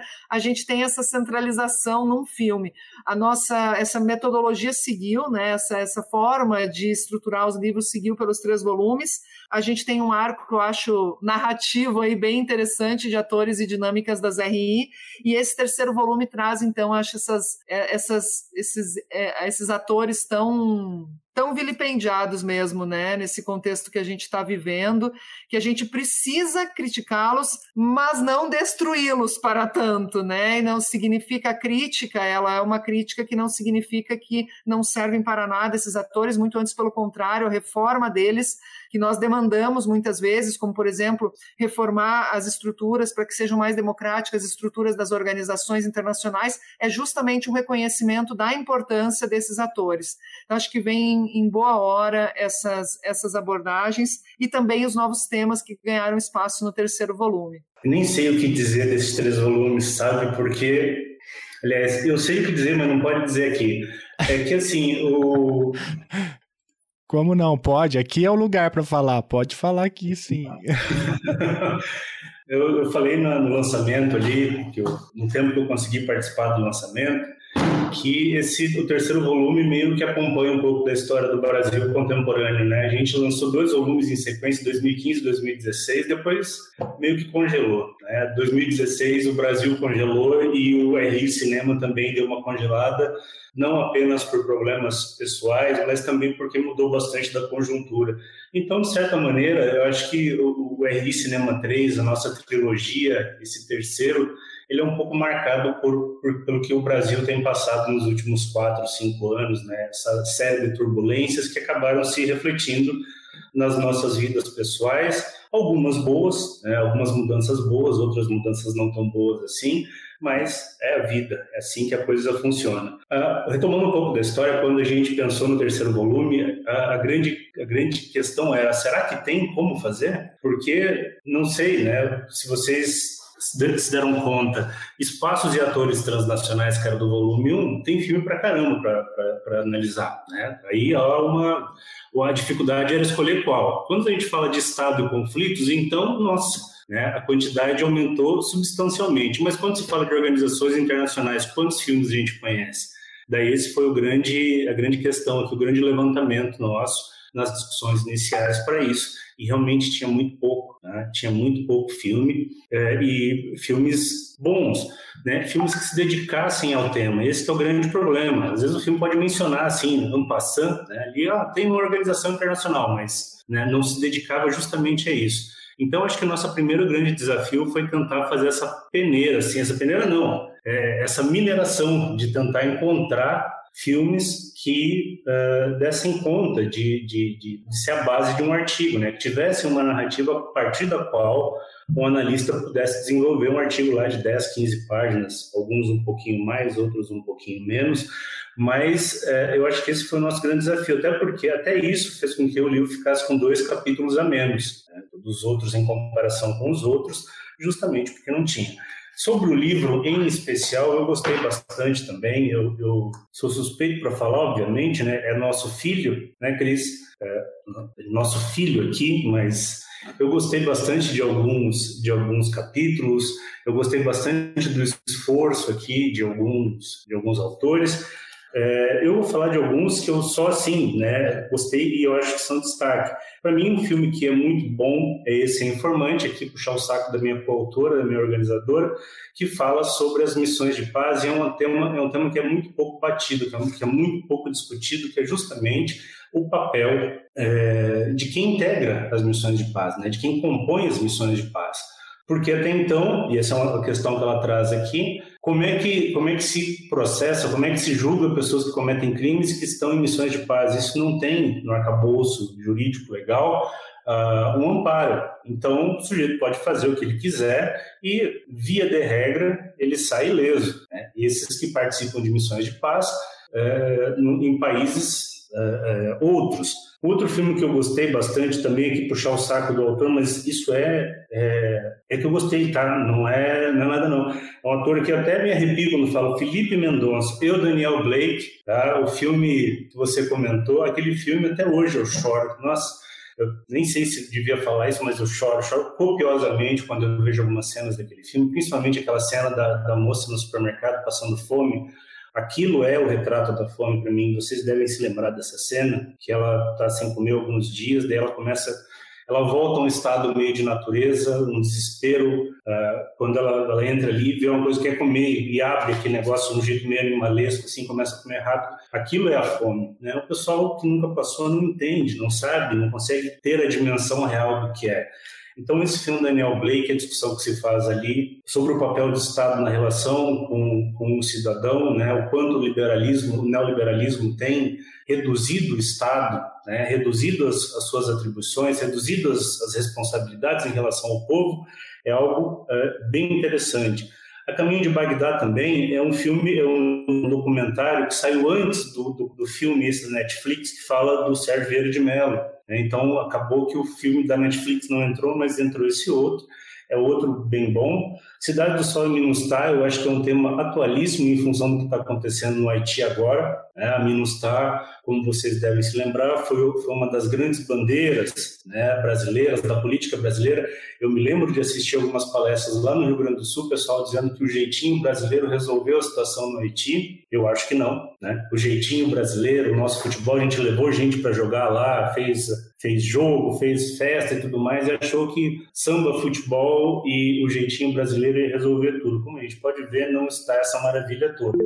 E um último que eu, uh, que eu também, inclusive, usei na minha disciplina de instituições econômicas e políticas internacionais agora, no semestre passado, foi Terra Deriva. É um filme chinês, é um blockbuster chinês, que é, eu usei porque ele mostra a perspectiva essa, esses filmes apocalípticos, na perspectiva dos chineses. E como os chineses conseguiriam conduzir, é, né, pelo menos eles propõem, né, os valores fundamentais da China para as organizações internacionais.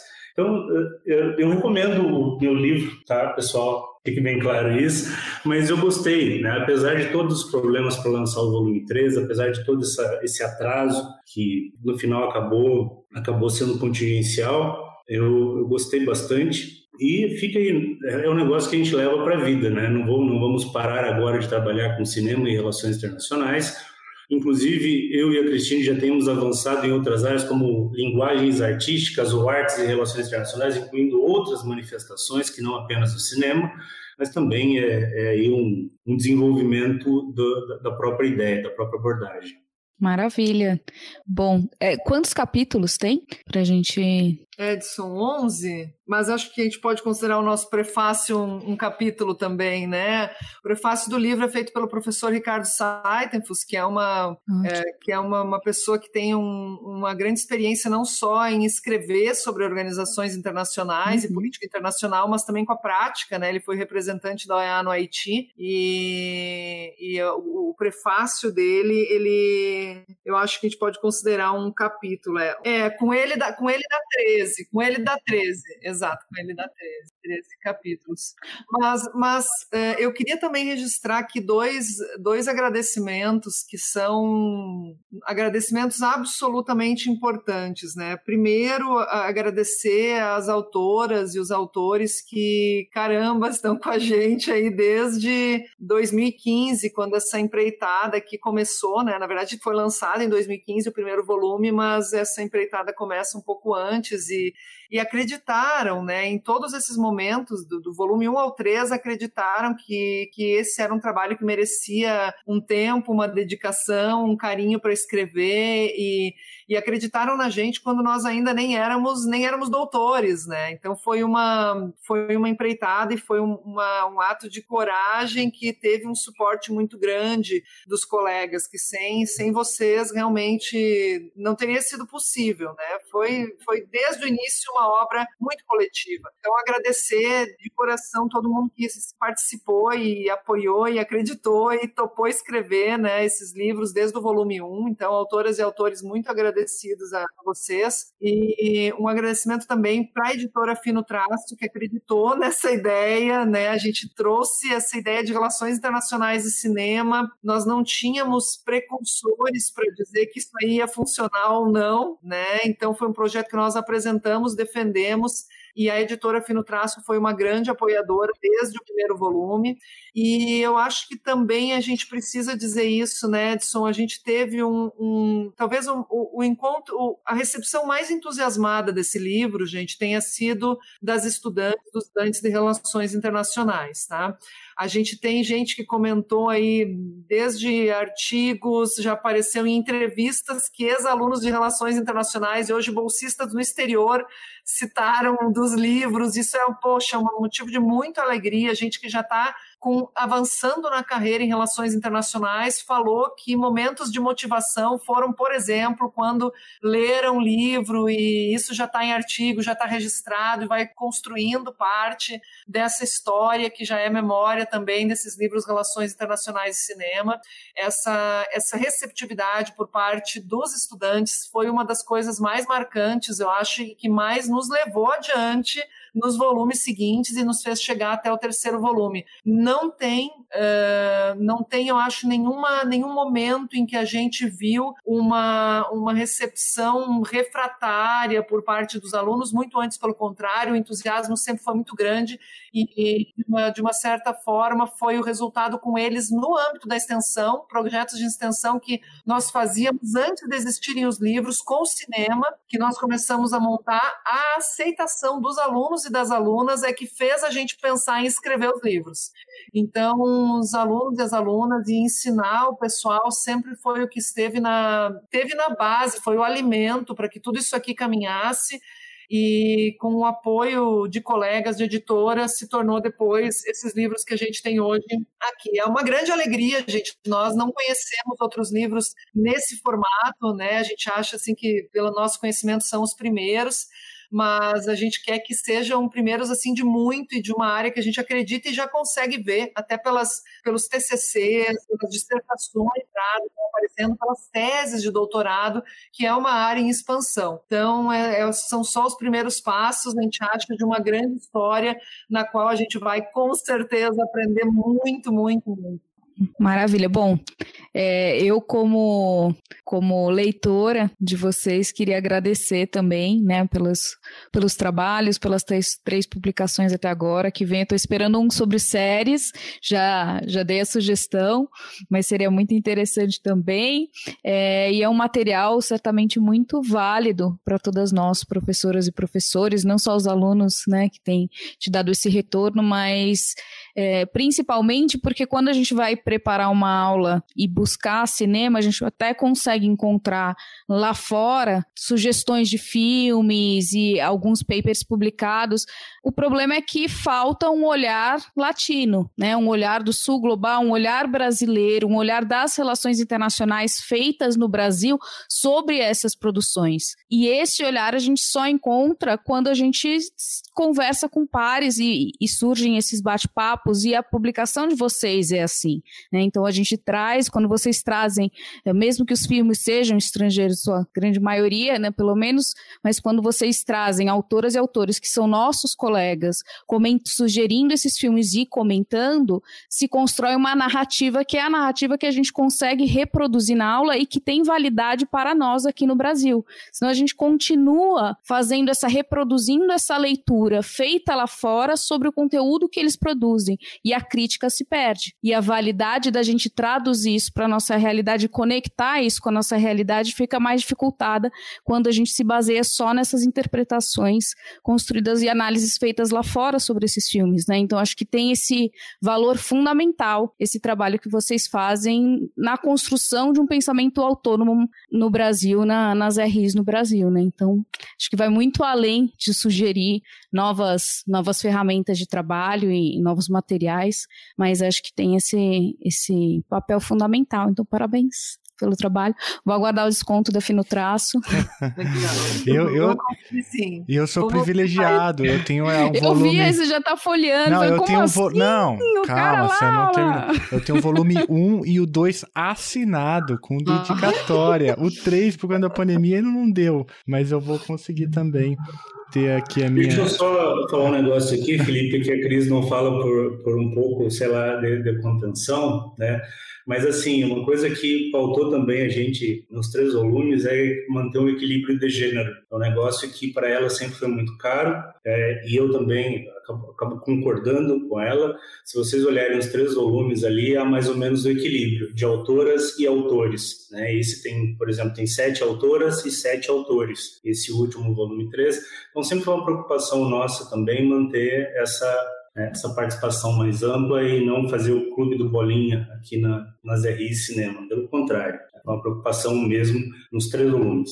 A gente com certeza tem desafios ainda, né? O Edson tem razão, sempre foi uma coisa que eu bati muito na tecla desde o primeiro volume e felizmente teve muito eco, sempre foi uma coisa bem construída entre a gente isso. A gente tem muito desafio, a gente tem uma desafio, um desafio também de composição de diversidade racial dentro das abordagens que, que a gente acha que pode avançar e pode construir, né? A gente percebe isso, a gente faz essa autocrítica também, mas, mas é isso aí, tentando construir e ficamos muito felizes também de ouvir isso, Carol, porque porque é isso, né? Você tem toda a razão. Eu, eu fico pensando nesses filmes, por exemplo, agora muito, muito na cabeça com o volume 3, quando a gente para e olha para a situação do, do, trabalho a partir de uma uhum. lente do sul global, quando a gente olha para a situação da importância, por exemplo, do fenômeno das revoluções, como a abordagem do filme Queimada, né? E o que, que isso significa para o sul global, quando a gente olha para a condição da mulher que é abusada sexualmente em missões de paz da ONU, que entra nos países e em tudo tem uma,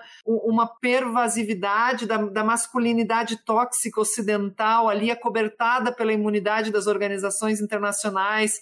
Então, quando a gente consegue um olhar nosso para fazer essa abordagem, isso é muito rico, a, a, multiplicidade de, de colegas fazendo essa leitura a partir aqui desse nosso espaço, realmente, com todos os desafios que nós ainda temos, já é um, é um primeiro passo, né? Eu fico muito feliz de saber que, que ajuda, que contribui, e, nossa, muito, muito feliz mesmo, muito feliz por esse, por esse feedback também de vocês. É isso aí, tá tentando construir um pouco na nossa área e sempre com muitas coisas para melhorar, né? A gente tem sempre tudo para fazer. Aliás, isso é o bacana daqui, né? O bacana assim de, do sul global é isso, é que sempre tem tudo ainda por fazer e a gente sempre tem muito o que construir mais e melhorar.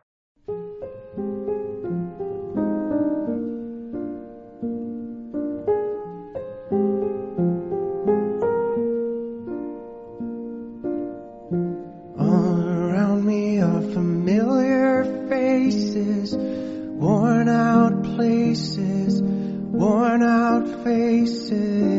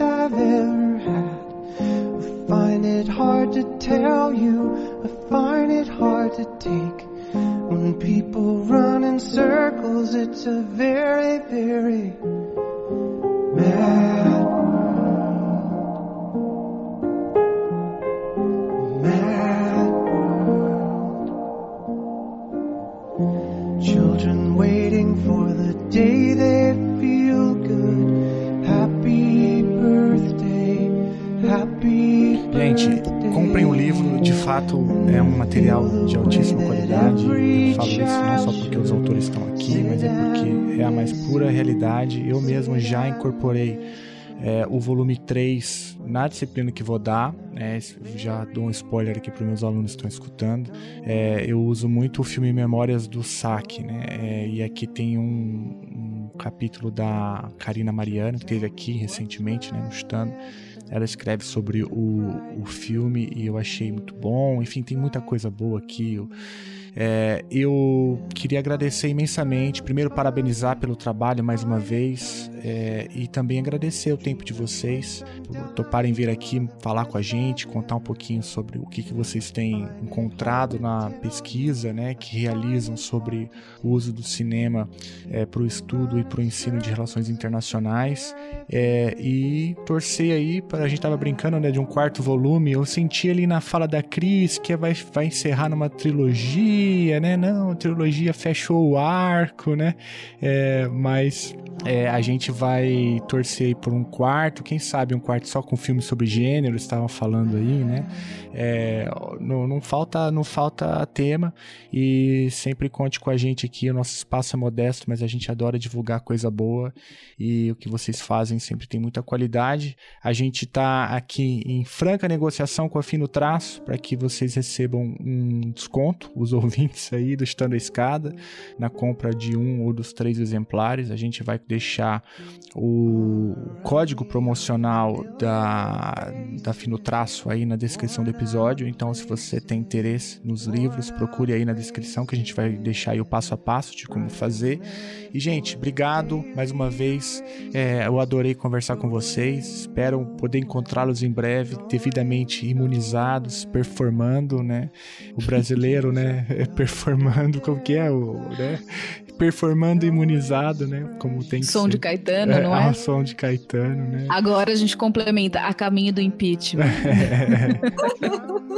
É muito bom, gente. Obrigado. Perfeito, gente. Brigadão. Obrigada pelo carinho. Obrigado por tudo, pessoal. Obrigado, foi ótimo. Valeu. Obrigada também, adorei. Dreams in which I'm dying are the best I've ever had. I find it hard to tell you, I find it hard to take. When people run in circles, it's a very, very mad world. Mad world. Children waiting for day they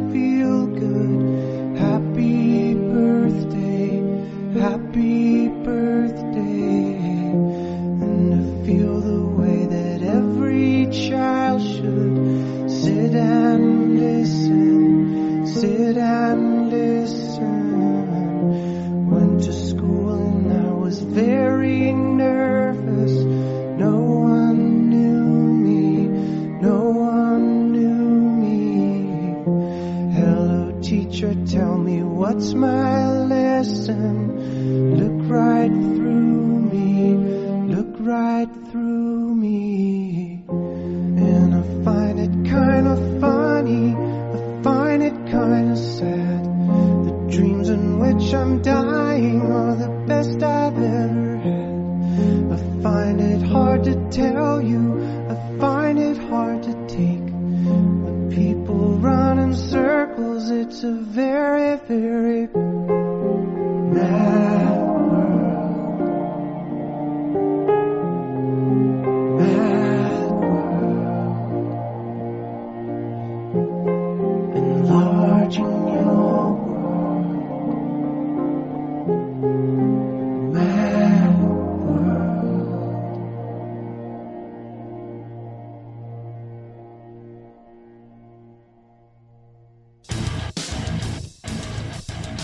Você acabou de ouvir mais um episódio do Chutando a Escada. Para apoiar, acesse chutandoaescada.com.br barra apoio.